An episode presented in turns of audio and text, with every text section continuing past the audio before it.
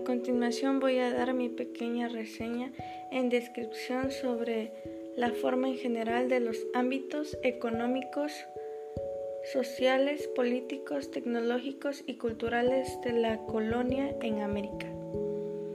Las estructuras políticas y sociales, pocas décadas después de la llegada de Colón, ellos en su administración ya tenían una jerarquía muy organizada en las Indias que se consideraban parte del territorio nacional.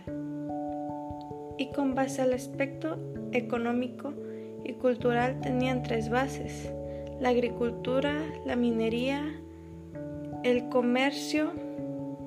La mayor riqueza venía de la explotación de minas de oro, por tanto los cultivos de algodón y los ingenios de azúcar también fueron de gran importancia.